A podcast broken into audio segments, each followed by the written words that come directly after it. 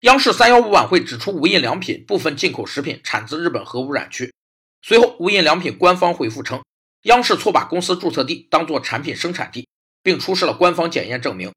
上海出入境检验检疫局也公开回复称，尚未发现来自核辐射区的无印良品进口产品。无印良品的一系列动作都是危机处理的典范。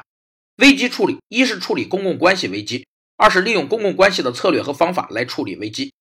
危机处理是危机管理的核心内容，有四个基本过程：第一是立即调查情况，制定计划以控制事态的发展；第二是迅速反应，把握积极主动的沟通，有效管理信息的进与出；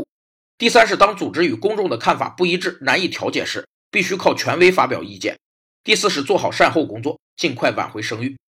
曝光后，无印良品各门店正常运营，从官方解释到邀请上海出入境检验检疫局证明。良好的危机处理使得央视的曝光变成了无印良品的免费广告。